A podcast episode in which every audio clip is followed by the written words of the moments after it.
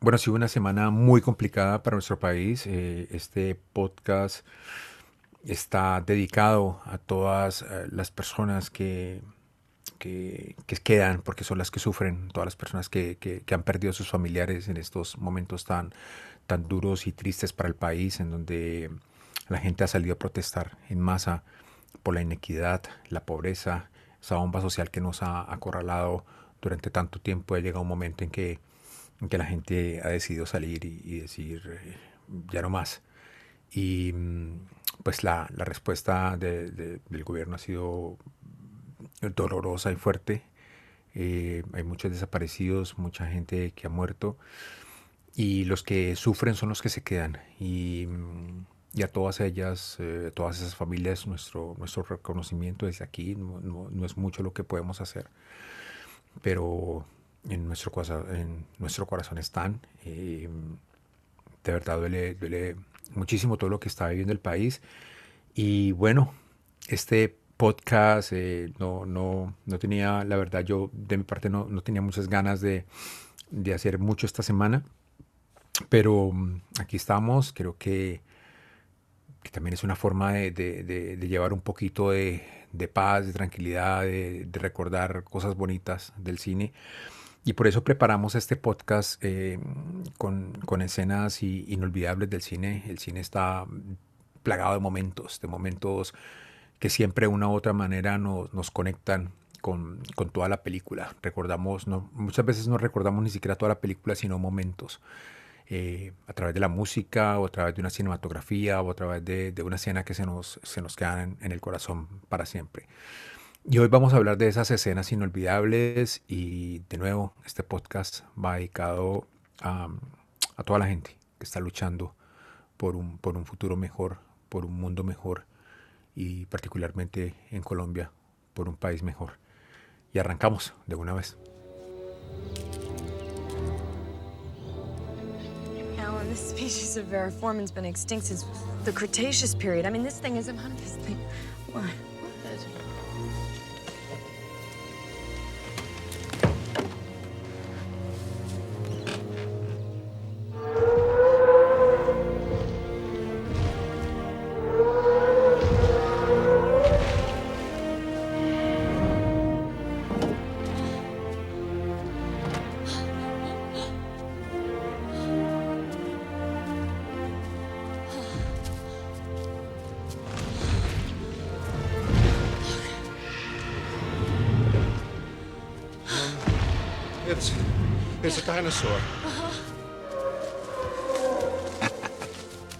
Y esta película tiene muchas escenas memorables, pero nos quedamos precisamente con esta y seguro que la reconocéis. Eh, es una escena de Jurassic Park, el Parque Jurásico, y es la escena básicamente en la que por primera vez vemos a un dinosaurio entero y nuestra cara de sorpresa es la misma que Laura Dern y Sam Elliott, que son los dos protagonistas, que descubren ¿no? cómo se ha construido ese parque físico real donde viven los dinosaurios como eso si fueran pues mm, gallinas.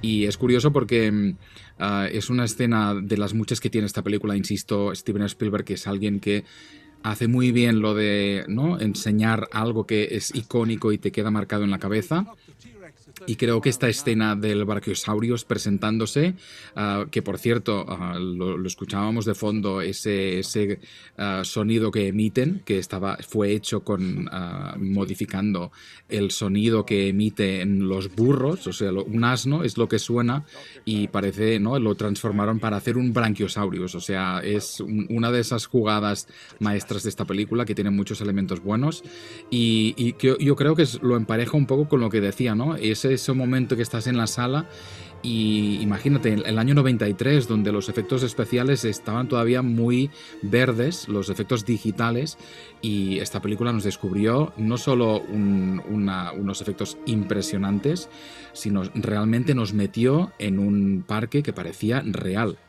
No, es, es, inolvidable, eh, sobre todo porque están en ese jeep, ¿no? Y, están ahí, Laura Dern está mirando, la, es paleontóloga y está mirando una, una, planta que no pertenece, está como asombrada con el tema, no pertenece al lugar en donde se encuentra porque es una planta que existió hace muchísimos, muchísimos años, miles de millones de años, no sé cuánto. y, le voltean la cabeza, pero, pero lo más bonito, lo que, lo que más recuerdo de, de esta escena es la construcción de la misma. O sea, eh, ese til que se, que se acerca primero a ellos, después la cámara eh, está desde arriba para cuando este hombre se levanta de, la silla del carro, Sam Neill, y después la cámara hace un, un plano general en donde se los muestra a ellos y de fondo se ven los dinosaurios. Y, desde ahí el acercamiento, cuando se acerca a, sentir el dinosaurio acercándose a él, es, es una cosa, es una escena tan bien lograda. Con, con, la música de fondo, ese momento tan espectacular, la sonrisa de este hombre que ha creado esa locura, ese parque jurásico, que los ve emocionados a ellos porque no lo pueden creer, eh, pues ellos han estado, digamos que, son, son arqueólogos, entonces toda la vida han estado pues buscando dinosaurios, en restos de dinosaurios y demás, y encontrárselos vivos, esos, esos planos generales tan espectaculares para, eh, que contrarrestan, ¿cierto? Eh, el ser humano y esas, you know, esos animales tan poderosos que er, me, me llena muchísimo, muchísimo de, de muchas cosas, muchas emociones. La sonrisa de Jeff en el carro diciendo, o sea, este hijo de puta lo logró, qué fue lo que hizo, mira lo que ha hecho.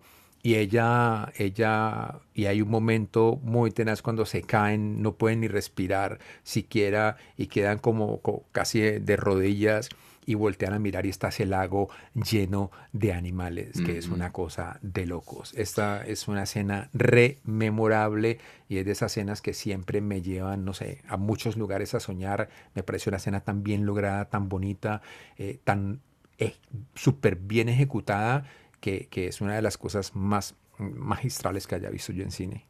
Y lo que decías de la música, el poder de John Williams, ¿no? Y, le doy mucho también, ah, pues el mérito de haber hecho precisamente cuando comentábamos escenas ah, que, nos recordamos para siempre, yo atribuyo mucho el tema de la música y precisamente John Williams es, alguien que ha hecho muchas películas de, de, de Steven Spielberg y sin duda, o sea, Tiburón o incluso Encuentros en la tercera fase son películas que sin su música no existirían. O sea, ah, y creo que en Jurassic Park pasa exactamente lo mismo.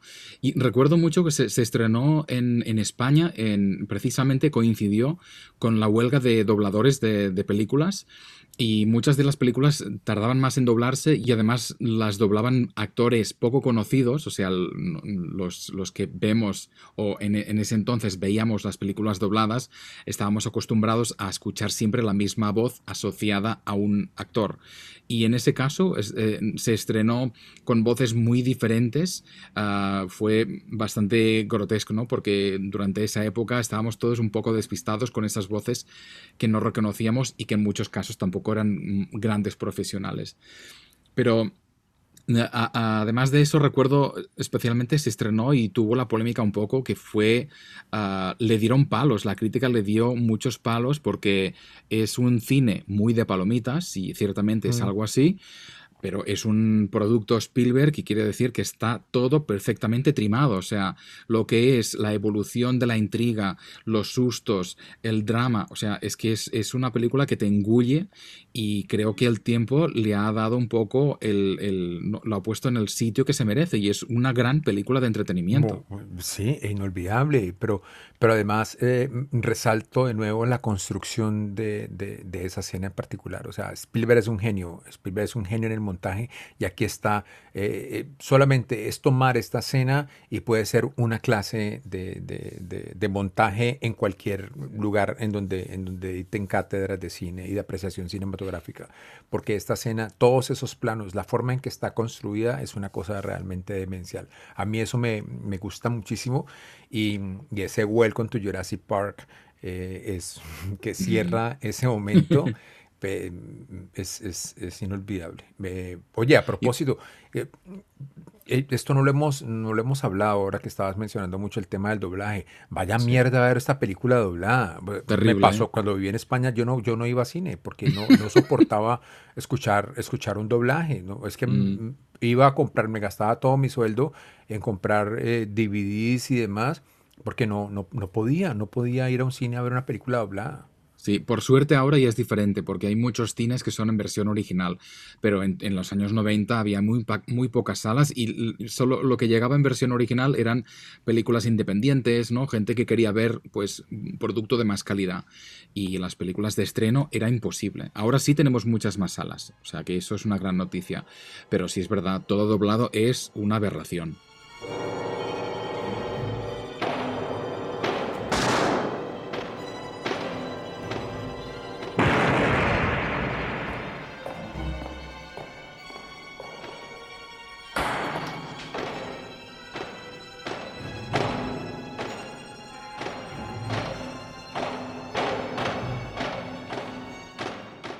Y este momento inolvidable del cine viene de un director que nos ha dejado películas icónicas a las que siempre regresamos, y como Carrie, como Carlitos Way, como, como Scarface.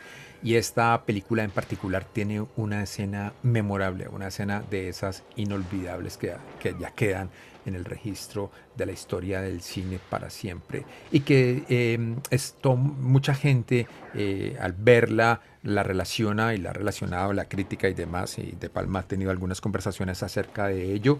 Y es la escena de, que ocurre en el acorazado Potemkin, una película de 1925 de propaganda dirigida por Sergei Eisenstein. Y es esa escena que ocurre en, los, en las escaleras de Odessa. Pues esta escena también ocurre en, en las escaleras, pero de Union uh, Station en Chicago. Y estamos hablando de Los Intocables, ese momento memorable en donde Elliot Ness eh, eh, está tratando con sus amigos los intocables de atrapar al contador de Al Capone, que fue finalmente lo que lo llevó a la cárcel, porque um, Capone no fue a la cárcel por, eh, por mm, sus asesinar por todos sus crímenes, sino que fue a la cárcel por evadir impuestos, que es, una, es una locura. Pero volviendo a, a este momento icónico de esta película, todo el suspenso que está ahí es memorable, es impresionante desde el momento en que llega el Ness, en donde estos hombres están llevando, uh, los hombres del Capone están con el, con el contador al otro lado en estas escaleras, está esta mujer con ese bebé tratando de, sufriendo con él, moviendo al bebé, tratando de, de subirlo. Y, y, el bebé, la, la, el, el carrillo, el carrito del bebé rueda por las escaleras, toda la, todo este momento está en cámara lenta y es, eh, o sea, es de locos, yo sé que uh -huh. muchos la han visto, lo recuerdan en este momento, esa mujer tratando de alcanzar ese, ese coche que se va cayendo eh, por las escaleras hacia abajo mientras ocurre una balacera impresionante, las balas vuelan de un lado a otro, eh, o sea, es una locura esta escena, Mark. Sí, y es, de, es lo que dices, es de esas películas que conocemos básicamente por esta escena. O sea, mm. incluso igual serías incapaz de, de, de, describir qué está, quién se está peleando o qué pasa al final o cómo empieza, pero esta escena la recuerdas seguro. Y, y es curioso porque me encuentro muchas veces uh, con gente en Nueva York cuando entramos en la estación central, la Grand Central, sí. y mucha gente dice, uy, y aquí me imagino ya a Kevin Costner y digo, no, es que no, no porque esta Chicago. película se rodó en Chicago y esta estación no es esta. Pero la gente ve unas escaleras de mármol y automáticamente sí. le pone allí el cochecito y, y, a Kevin Costner. Es realmente una, una brillante escena de, del cine. Y mira que si la asociamos el director con otra, que creo que lo mencioné al comienzo, con Carlito Way, ¿recuerdas uh -huh. esta, esa otra escena también súper memorable? Es así, transcurre que, en Gran es así, es así, ocurre en Grand Central, que es impresionante Brutal. esa persecución a Carlito Way, que, que, se mueve por todo el Grand Central. Son como 10 bueno, minutos, es, es, una. Son como 10 minutos. Exacto. Y esta escena cierra eh, con Andy García uh -huh. eh, atrapando el coche del bebé abajo, por supuesto, y, y con el revólver apuntándole al contador y al que lleva al contador que lo tiene ahí eh, a, a, amenazándolo uh -huh. de muerte. Impresionante. Es, es, esta es otra película. Solo les contamos esta escena si no la han visto, o sea, digamos que, que no es eh, un spoiler general de todo lo que va a la película, aunque sí lance uno, ojalá no, no, no, no lo recuerden, pero eh, es una película para ver, es una película para, para recordar y, bueno, si no están familiarizados con el cine de Palma, hay muchísimo de dónde escoger mm. de este otro genio de la dirección. Todas estas escenas que comentamos en este episodio las vamos a lanzar por las redes, o sea, las podéis recuperar si no las queréis buscar vosotros mismos. Y así que esta, si os apetece recuperarla, verla de nuevo o por primera vez, las, la encontraréis allí.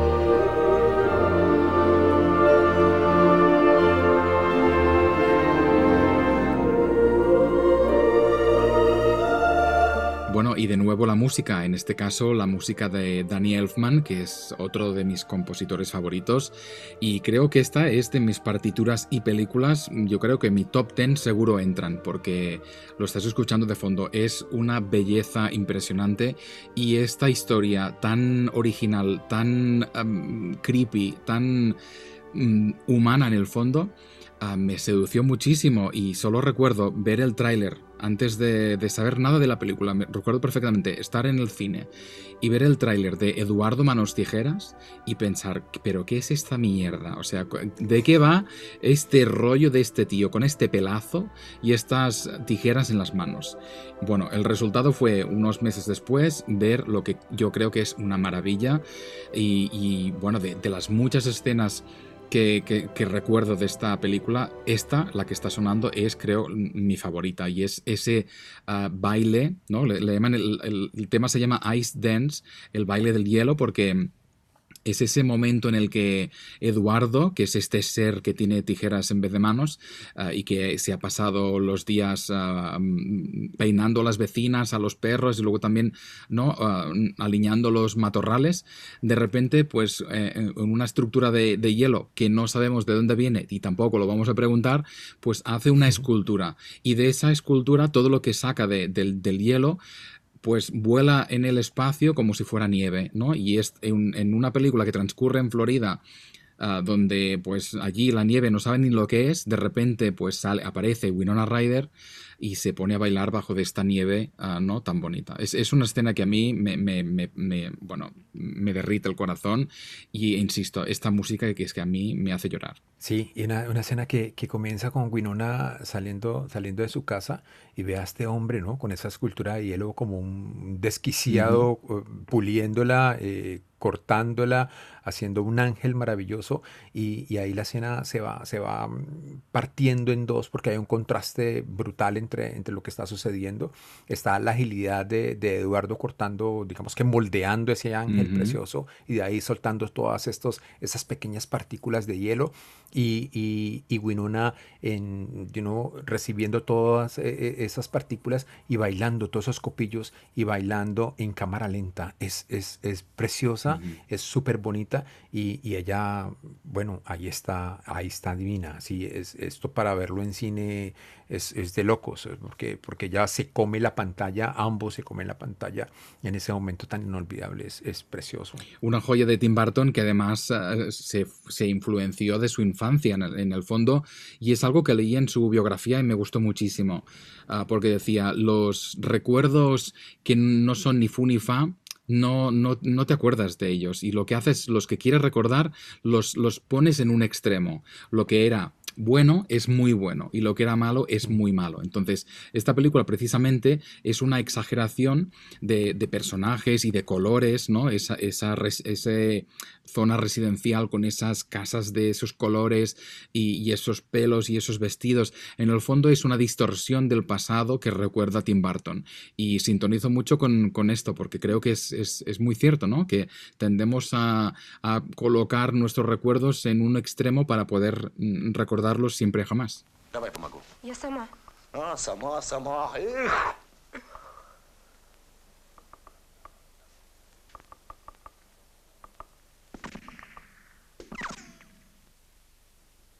Vamos a hablar de dos escenas de un maestro de maestros, una persona que, que llena las salas en Colombia siempre que, que lo llevamos con, con, con, The Classics y que llena las salas en todo el mundo. El Lincoln Center está abriendo de nuevo su templo maravilloso del cine eh, con sus películas restauradas. En este momento están presentando Mirror y también se vienen otra par de películas y creo que va a estar también esta, Iván Childhood, la, la infancia de, de Iván. Y estamos hablando del gran eh, Tarkovsky. Y esta escena en particular de la que vamos a hablar ahora, mm, me gustaría muchísimo que ustedes pudieran ver toda la película, pero esta escena en particular tiene un momento increíble y es un beso que creo que es el beso más maravilloso que yo haya visto eh, en el cine. Y esta película pues ocurre en la Segunda, en la segunda Guerra Mundial, la, infancia de Iván, pues sigue a este personaje Iván, que es Nikolai Burliak, un niño que después de que pues, los nazis mataran a su familia, realiza operaciones encubiertas para el ejército soviético. Y uno de los temas principales que atraviesa eh, la, la, infancia de Eva en esta película es la, digamos que, todo lo que tiene que ver con, con, la guerra y especialmente cuando se trata de, los jóvenes.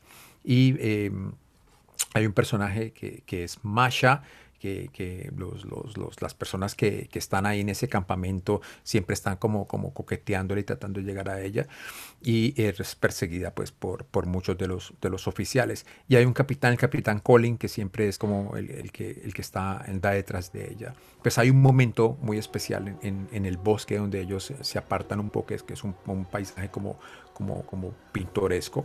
Y eh, Colin lleva a Masha, la, lleva ahí, están jugando, la, trata como una niña, están, están en el medio del bosque, ella está caminando por algunos troncos, él la desafía.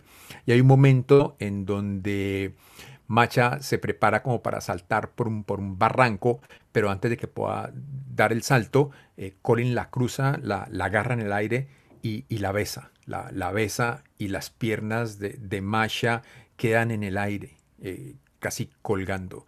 Y, vemos desde atrás, o sea, el contacto, lo que ha hecho Tarkovsky, crea una imagen, pero increíble porque todo lo que ocurre en el beso, la, cámara está en la parte de atrás pero uno puede ver absolutamente lo que ocurre y crea como un par de ángulos, porque cuando, cuando el beso termina, cuando, cuando el capitán pone a Macha de nuevo en, sobre la tierra, a, su lado derecho, ella camina, ¿sí? Y, y, esa, y esa profundidad que nos da Tarkovsky con su cámara, nos encontramos de, de nuevo a Macha y que y al fondo eh, al capitán. Una escena pero re brutal, re memorable y es un, es un beso largo, eh, eh, pero es de esas escenas que cuando estás viendo ese beso tan emocionado por lo que estás viendo en pantalla, por esa magistralidad de Tarkovsky, no, quisieras que, se acabara, pero es un, efecto, digamos que, que, que, muestra muchas cosas opuestas, porque es un beso que deseaba Colin, pero también cuando el beso termina y, y, vuelvo a ese momento en que la cámara queda con Masha en primer plano y al fondo eh, el capitán, pues se ve totalmente el desinterés de ella de lo que acaba de, lo que acaba de pasar. A pesar de, de la belleza del mismo, es un beso que, no se sintió, es un beso no deseado. Y esa es una de las cosas más, más brutales que, Tarkovsky hace en muchas de sus cosas y es mostrarnos todos esos sentimientos y todos esos, esos, esos momentos del ser humano, pero de una forma explícita en pantalla a través de la magistralidad de su cinematografía. Es, es una, em, una escena inolvidable del cine, es una escena increíble y, pues oh, yo creo que tenemos que ir, Mark, a ver esta, de nuevo este par de películas de Tarkovsky como Mirror y, la, y, la y esta película de la cual estamos hablando al Lincoln para volverlas a ver de nuevo y sobre todo con esas restauraciones tan bellas. Sí, pues tengo muchas ganas de ir a verlas, además porque, bueno, para los que encuentran todas las películas largas, estas dos, Mirror y Iván, son precisamente de las cortitas de, Tarkovsky, porque son una hora y media que comparadas con las tres horas de Stalker y, Solaris, ¿no? que son dos maravillas, pero realmente exigen un poco más de paciencia al espectador, Ah, pero bueno, la recompensa es imágenes como esta, ¿no? Este beso precioso, esa, esa cámara que se hunde en el suelo, ¿no? Mientras esos dos personajes se besan en el, en el, en el vacío. Y, nada, sí, sí, pues oye, comparamos las entradas después de este episodio.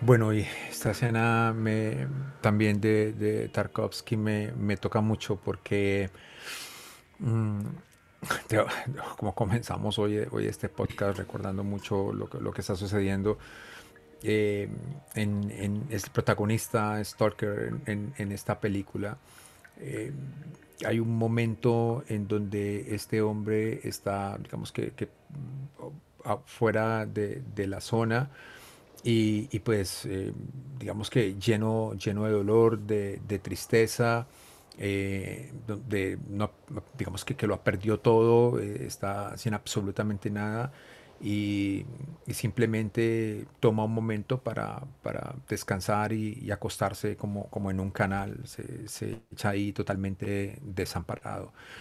Y de la nada, no, sabemos de, de dónde llega un perro, eh, nunca, nunca conoceremos de dónde viene y, este hombre que está ahí totalmente solo, que, como lo digo, se siente terrible, abandonado, triste, totalmente compungido, compungido y, destrozado.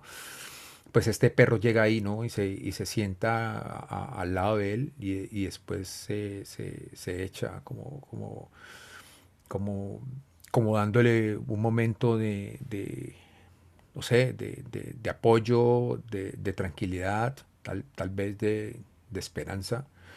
Ah, muchas veces necesitamos eso, ¿no? Una, una, una, una simple compañía, un, un, momento de calor, un momento de, empatía.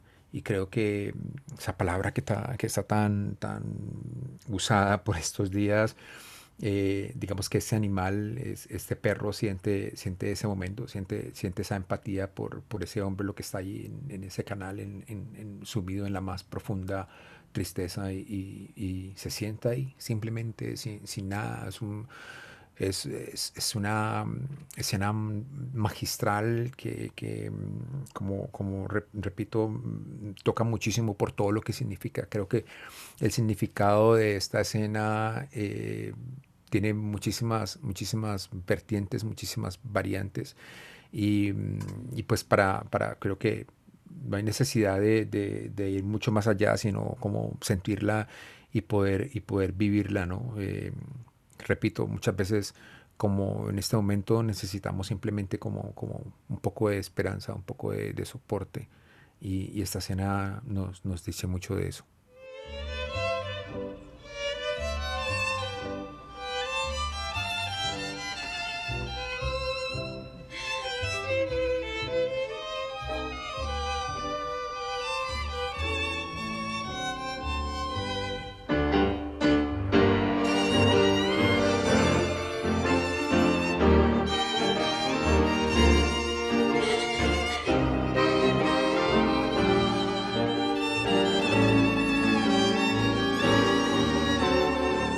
Y esta es otra música que seguro que vamos a canturrear después de este episodio, el uh, Por una cabeza, este tango que suena de fondo de Carlos Gardel uh, y que es, forma parte de una escena memorable de Perfume de Mujer. De hecho, esta escena memorable nos la ha sugerido uno de nuestros seguidores por Twitter, Oscar Antonio, que nos ha sugerido una larga lista de, películas, todas, muchas de ellas memorables. Uh, Iván, la infancia de Iván también era una de ellas, y también Pulp Fiction, uh, La vida es bella, Psicosis, lógicamente son películas que tienen momentos inolvidables, pero nos ha gustado poner un poco de énfasis en esta película que sin ser una maravilla, sí es verdad que tiene esta escena uh, que, es, que es, impresionante, que tiene la guasa, que es Al Pacino bailando con Gabriel Anwar y Al Pacino interpreta a un eh, exteniente del ejército ciego. O sea, la gran eh, ironía ¿no? es bailar ese tango impresionante en esta sala de, este hotel de Nueva York, que nuevamente no es el Plaza, que mucha gente se piensa que es el Plaza de Nueva York, y es el Hotel Pierre, que está muy cerca del Plaza, pero es, donde se rodó esta, esta memorable escena. Y, y si es ciertamente entre la música y este despliegue del arte de Al Pacino, pues yo creo que es la gran escena de, perfume de mujer. No hay errores en el tango, dice, dice Al Pacino, su personaje a, Gabriel, que está muy nerviosa de, bailar, porque jamás lo ha bailado. Le dice, no hay errores en el tango, no, no es como la vida. Si cometes uno, simplemente sigues, continúas y no pasa nada. Es, totalmente simple. Y después de pedir las coordenadas, eh, se lanza al ruedo, suena esta pieza inolvidable de Gardel. Y hombre, da, una, das, es otra clase de actuación lo, lo, que hace Pacino ahí bailando con, esta mujer tan, tan bella, eh, enseñándola, llevándola, guiándola, y que al final revienta, digamos que, que los aplausos de todos los, de todas las personas, de todos los asistentes que estaban ahí. Es una escena muy bonita, es de esas también escenas que cuando escuchas esta, es, es digamos que, que el esta, esta canción, este, esta pieza musical se ha escuchado en muchísimas películas, ¿no, Mar? muchísimas películas.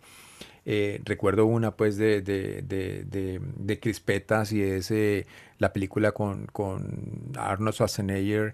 True Lies, ¿no? Eh, sí, True Lies, True Lies, es película de Crispetas, ahí también Arnold baila esta escena, no como lo hace Al Pacino. No, me imagino pero, pero sí, sí, también se ha usado en muchísimas películas. Eh, pero volviendo a esta, no, es una escena, es una escena realmente muy bonita. Eh, la cara del Pacino, su emoción llevando esto, sonriendo, la sorpresa de ella, la emoción de ella aprendiendo a bailar tango. Y bueno, como, como decía el Pacino ahí, el tango no tiene misterios, no tiene mistakes. Vamos, vamos para adelante. Una escena que se ensayó durante dos semanas y se rodó en tres días. O sea, es de esos casos que vemos un baile, parece que se hiciera pues en una hora. No, no, tardaron tres días en rodar esta, este, este tango. Y es curioso porque yo creo que es casi incluso famoso el, un error que aparece en esta escena. Y es uh, la actriz, Gabriel, tiene unos pendientes que desaparecen. O sea, en momentos de la escena los tiene y en otros desaparece. Y fue famoso porque ¿no? mucha gente se fijó de decir, ¿qué ha pasado con estos pendientes invisibles? Uh, es, es, una de las gracias que si queréis pues recuperar la escena es, es, es interesante pues fijaros en ese detalle.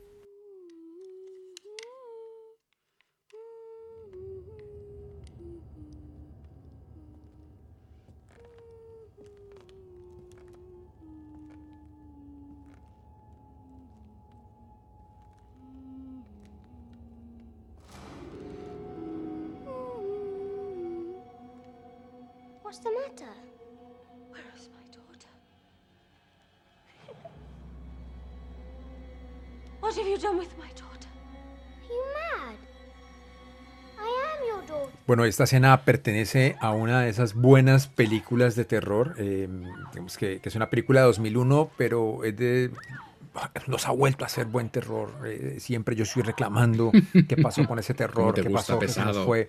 Me gusta, pero mm, y, lo hablamos en un podcast anterior acerca de, que los digamos que los japoneses y los españoles habían, habían retomado digamos las banderas del terror que habían dejado eh, grandes películas en la historia del cine y habían hecho cosas muy interesantes. Y hablamos de, de, Alejandro Amenábar, eh, el español que, pues, hombre, arrancó con Tesis, que, que es, un, es, un, peliculón, y después hizo Los Otros en el 2001, que, que, es una película que me gusta muchísimo con, con Nicole Kidman.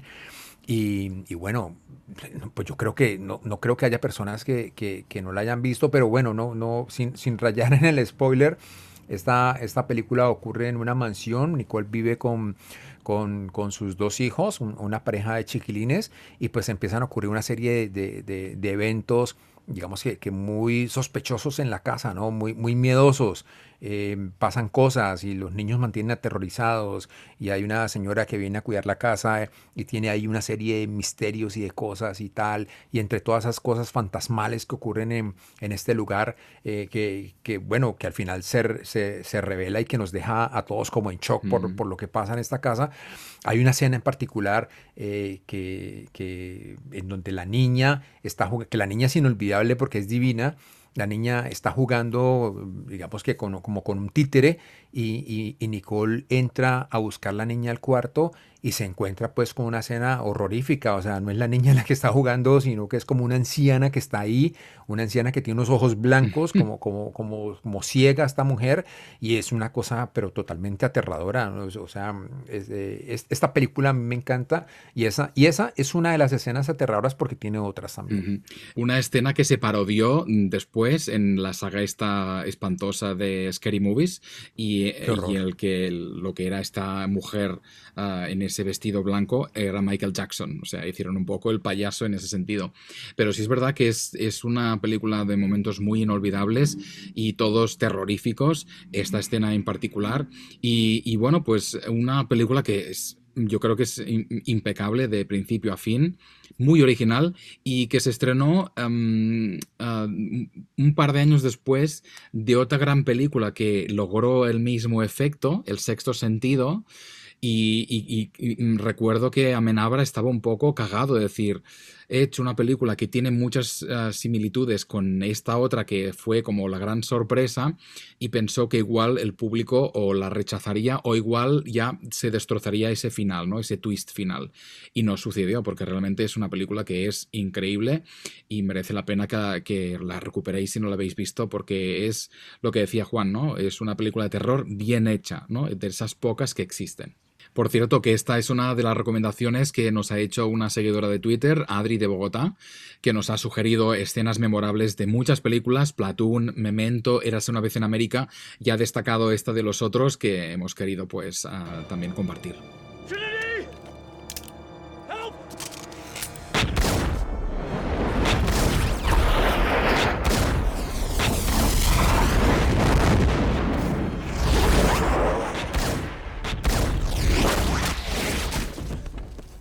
Vuelan balas en esta escena también memorable de una película que fue bastante un antes y un después de estas películas de acción fantásticas. Hablamos de Matrix, si no la habéis reconocido, esta película que dirigieron las Wachowskis uh, y que, bueno, tienen a Keanu Reeves y a Carrie Ann Moss en esta gran escena uh, que en el fondo fue uh, un hito histórico porque se revolucionó lo que es la, la tecnología para conseguir una escena en la que parece que el, tiempo se detiene y la cámara pues ah, se desplaza mm, alrededor de los personajes que están suspendidos en el aire, ¿no? Es, una técnica que se llamó ballet time, ¿no? El tiempo de la, de la, bala precisamente y es increíble cómo se hizo y de hecho existen muchos vídeos del making of, vamos colgar algunos en, nuestro Twitter ah, y básicamente eh, imaginaros un semicírculo de 120 cámaras de foto y dos cámaras de cine. Entonces lo que hacen estas cámaras es grabar eh, constantemente y claro, cualquier acción que suceda justo en el centro ah, se puede mm, rebobinar 30 veces en cualquier punto de vista y acelerar o frenar. O sea, es realmente revolucionario y fue una escena que realmente cambió lo que es los efectos del cine ah, y es básicamente una escena que define muchísimo lo que es The Matrix. Bueno, tuvimos la, la, oportunidad de presentar Matrix en, en, The Classics antes de que, de que todo se, se, fuera a la mierda por la pandemia. Y mm, yo siempre pregunto si hay gente que no ha visto la película dentro de la sala, la, que van a ver a continuación. Y, mm, y, hubo algunas personas que levantaron la mano, para mi sorpresa. Eh, hay gente que, que, la sigue descubriendo, por supuesto. Digamos que, que los jóvenes, muchos jóvenes que aún, aún no la han visto. Y, me quedé un rato eh, eh, en la sala ahí como mirando las reacciones de los que la habían visto y de los que no la habían visto, por supuesto. Y, pues siempre la gente se maravilla con esta película. Recuerdo que yo tuve la, el infortunio de, de ver esta película en un VHS, o sea, la vi en televisión. Eh, no sé por qué razón, y yo no podía creer lo que yo estaba viendo, o sea, porque el opening es, es impresionante, no sé si lo recuerdas muy bien, cuando, cuando llegan estos agentes y, está Carrie Moss en, en, un computador en un piso sola y envían un, un, grupo de agentes a detenerla. Y desde ahí, desde ese opening, eh, cuando llegan los agentes y le preguntan al, comandante de la policía por qué carajos eh, envió a los policías y no los esperó a ellos. Y el tipo le dice, no, pues es solo una mujer la que está allá. Y dice, para este momento todos sus oficiales están muertos. Y, y, lo que ocurre en ese piso, o sea, ahí ya empezamos a meternos en lo que es esta película tan, tan brutal. A mí, a mí Matrix me, me gusta muchísimo. Y, y, esa escena de, la, de la, la, que estamos comentando acá, bueno, nos dejó a todos maravillados y con la boca abierta, ¿no? O sea, es toda, toda la secuencia desde el comienzo, cuando ellos llegan a, ese edificio a, a, rescatar a Morfeo, es totalmente increíble. Creo que, que Matrix sí es, es, una, es una maravilla eh, visual y, y, es de esas películas que ya son clásicas, uh -huh. ya es una, es una película la que, la, la, que siempre vas a tener en, en, en la memoria y, y, recordarla para siempre. Y, y, aquí voy a recomendar un complemento muy, muy interesante eh, y recordaréis, si habéis escuchado el podcast de Sundance, que fue uno, uno de los documentales que rescatamos de lo que vimos, A Glitch in the Matrix, precisamente, que es un, oh. un documental que tiene como base precisamente la filosofía que hay detrás de la Matrix, ¿no? Que es uh, básicamente gente que está convencida que nuestro mundo real es en realidad una simulación. Y es un documental muy interesante precisamente para conocer estas uh, teorías y para conocer lo que es el chiste de la, teoría, pero también la parte más oscura, ¿no? Y es lo, cómo te puede joder la cabeza pensando en, en algo así, que, que sea real, y todo lo que puedes llegar a hacer.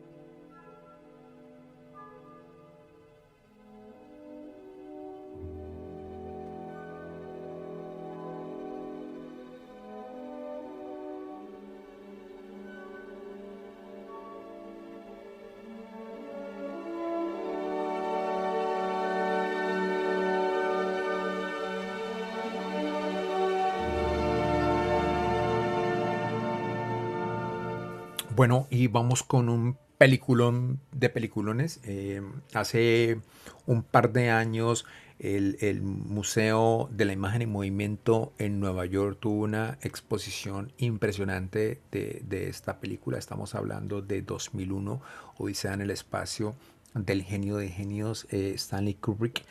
Y esta escena, bueno, es la escena inicial, la escena que, que, nos, que, nos, que nos toca, que nos mueve, que nos arrastra en este peliculón, eh, es Down of Man, que es, es, esa parte de la película, digamos que, que es, es, muy sencilla, ¿no? Eh, eh, está narrada de una manera sin, sin, no tan compleja.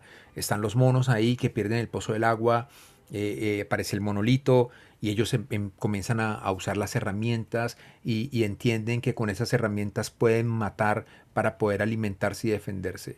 Eh, de, esta escena está, digamos que, que, que tiene también en teoría eh, el elipsis más, más largo, ¿cierto? Uh -huh. de, de, de, la historia del cine, porque el momento en que, en que el mono lanza eh, ese pedazo de, de, de, ¿qué? de hueso, un, un, hueso. Un hueso, sí, lanza un hueso, pues eh, pasan a la, al siguiente momento, transcurren unos que cuatro millones de años más uh -huh, o menos, Mark. Sí. Eso, eso, es como, como, como la cifra que transcurre. Uh -huh. y, y, pues a partir de ahí, bueno, ve, vemos muchísimas cosas dentro de la película, pero es esta, eh, esta escena y esta película toda para verla en pantalla gigante, tuvimos la fortuna y la bendición de verla en 70 hace cuánto, unos cuatro años sí. en, en, el East Village Cinema. Y pues hombre, fue de esos momentos totalmente inolvidables eh, poder ver este peliculón. Yo tuve la oportunidad de llevarlo restaurado a, a Colombia, pero por supuesto eh, el, el, sueño hubiera sido eh, poder llevar esta película en, en, 70, pero desafortunadamente eh, como, como ocurre, yo no sé, también en Colombia ya no existen teatros que, que tengan ese tipo de proyectores, no existe el 70, uh -huh. solamente por ahí subsisten algunos en 35 y nada más, pero sí nos, nos, nos, nos, vamos a quedar sin ver esta película en Colombia como, como se debería poder ver para apreciarla muchísimo mejor, aunque, aunque esa restauración que, que, llevamos fue preciosa y la gente salió muy, muy, muy, muy conmovida después de ver este peliculón. Y mira, hablábamos de retos técnicos de, Matrix, pero 2001 también tiene esta escena precisamente que es espectacular y que dirías que está rodada en el exterior y es todo interior. Y parte de la revolución fue precisamente ah, inventar, crear esta especie de, pantalla con espejos que hacía que se reflejara detrás de los personajes, pues, ah, ¿no? El paisaje, pero además les daba como una luz natural en la espalda que que no daba la sensación que estuviera sobrepuesto, que es lo que estaba en realidad, sino que le daba una, naturalidad que no habíamos visto hasta entonces. O sea, es una maravilla porque ah, incluso lo que parece que es mm, irrelevante tiene un peso muy importante y es esa calidad que le daba Stanley Kubrick, ¿no? Esa obsesión con la perfección. Y creo que esta escena es precisamente una de las grandes, ah, ¿no? Ah, grandes ejemplos de, esta, de este cine. Okay, then listen. Let's not get caught. What are you talking about? Let's keep going. What do you mean? Go.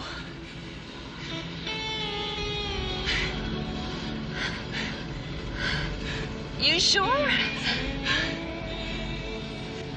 Yeah. Yeah.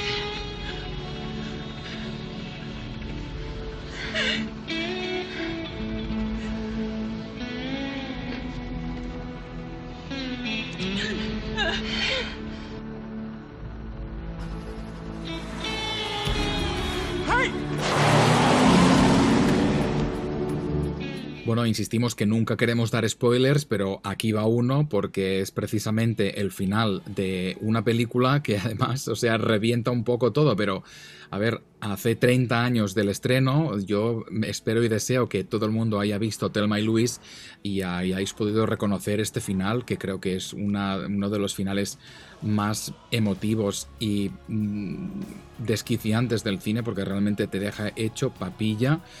Ah, y es el, como, es el fin de este viaje de dos amigas que, que un poco huyendo de las rutinas y, y queriendo pues pasarlo bien y, en un mundo muy machista pues un poco ah, disfrutar de lo que es ser mujeres y ser amigas y cómo ese viaje se estropea y especialmente cómo los hombres se meten en medio para llegarles, llevarles a este final tan dramático que es pues el de Telma y Luis. O sea, es un final que a mí me, emociona muchísimo y me pasa un poco como decía la otra vez con el final de ET.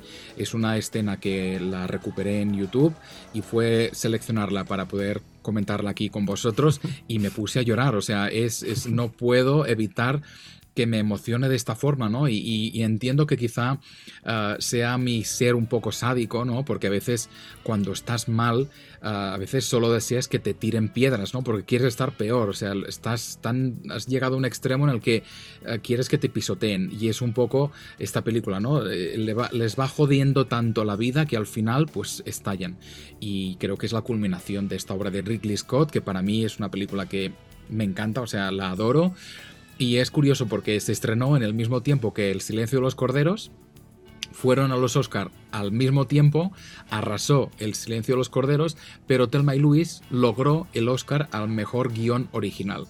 O sea, en el fondo fue ¿no? el aval de una historia muy original y muy bien llevada por, por Ridley Scott. Y, es verdad lo que dices, o sea, las jodieron tanto en toda la película eh, que, no queda más sea, a la mierda todo y, nos vamos todos a la mierda. Y, en esta película también, también pasan muchas cosas, y hablando un poco de ese movimiento de, que se ha despertado tanto um, en los últimos años, el movimiento Me Too, pues aquí, aquí, aquí vemos mucho de ello, ¿no? Digamos que, que esta película, digamos que se adelanta un poco a, los maltratos, a la violación, a toda esa clase de, situaciones que no deberían pasar. Y, pues las protagonistas, o sea, les pasa absolutamente de todo y van logrando eh, en medio de, de, lo que van viviendo, de todas las cosas que están pasando eh, con ellas, pues una, un, retrato de complicidad, de, en donde se compenetran de una forma tan increíble, de una amistad tan que crece, digamos que, con mucha solidaridad de una por la otra, y pues al final ya está, está ese camino, está ese camino donde no hay más. O sea, ya llegaron a, a ese abismo y está este Harvey Keitel que ha tratado por todos los, digamos que por todos los medios de, tratar de ayudarlos, pero, pero ya no hay más, ya no, ya no hay un retroceso, no hay más. Y está esa última imagen impresionante de él tratando de tener el carro corriendo detrás de ese carro, eh, de ese convertible eh, que, se, que se lanza al vacío. Es una, es una escena memorable, de verdad, tío, de que conmueve muchísimo por todo, por todo lo que significa ese momento, ese juntar de, sus manos, esa fotografía volando eh, y el carro, el carro cayendo, cayendo al vacío en una en un, en un plano desquiciante. Mm. Es, es, increíble. Y ahí queda, nos vamos a blanco y con ese blanco en que se va, en que la termina, en que termina la película, pues yo creo que también caen todas las lágrimas. E insisto en la música, Hans Zimmer y esta partitura maravillosa, este final que creo nuevamente como ET. Sin esta música, el final sería otro muy diferente. Y creo que aquí la conjunción ah, de algo estético de Ridley Scott con esta música de Zimmer, o sea, es maravillosa. Es un, una película que creo que es una de de ver, aunque sea así de dura, y también os invito a, a compartirla si la habéis visto.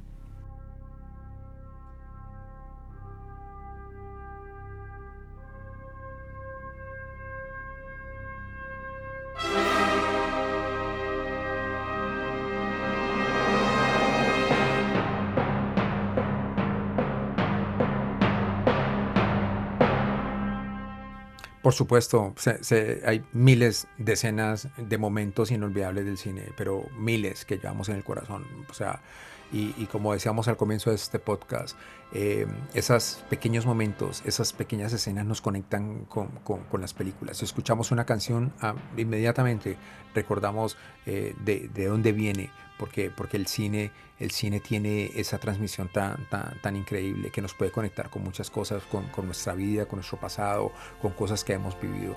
Y, vienen, y son miles, ustedes tendrán muchísimas más en su cabeza. Esto fue son, solamente un puñado de, pequeñas historias que a nosotros, digamos, que, que, nos gustan, nos conmueven y que hemos tomado de algunos de ustedes algunas sugerencias, pero creo que nos va a tocar hacer muchos programas recordando escenas memorables del cine, Creo que sí, no, no, nos hemos dejado muchas en, en, en, el baúl y las vamos a sacar. Además, os invitamos a que nos sugiráis más ah, momentos de películas que recordéis y que os hayan marcado especialmente, como lo han hecho ya algunos de nuestros seguidores, y sí, lo agradecemos muchísimo. Así que, bueno, vamos preparando la lista para la próxima vez.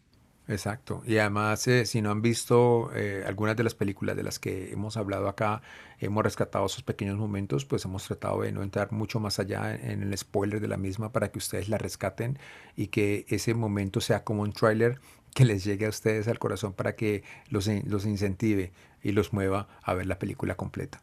Y de nuevo, ya sabéis dónde nos podéis encontrar si queréis contactar con nosotros. Estamos en las redes arroba sala7 y también por email sala7 arroba gmail.com.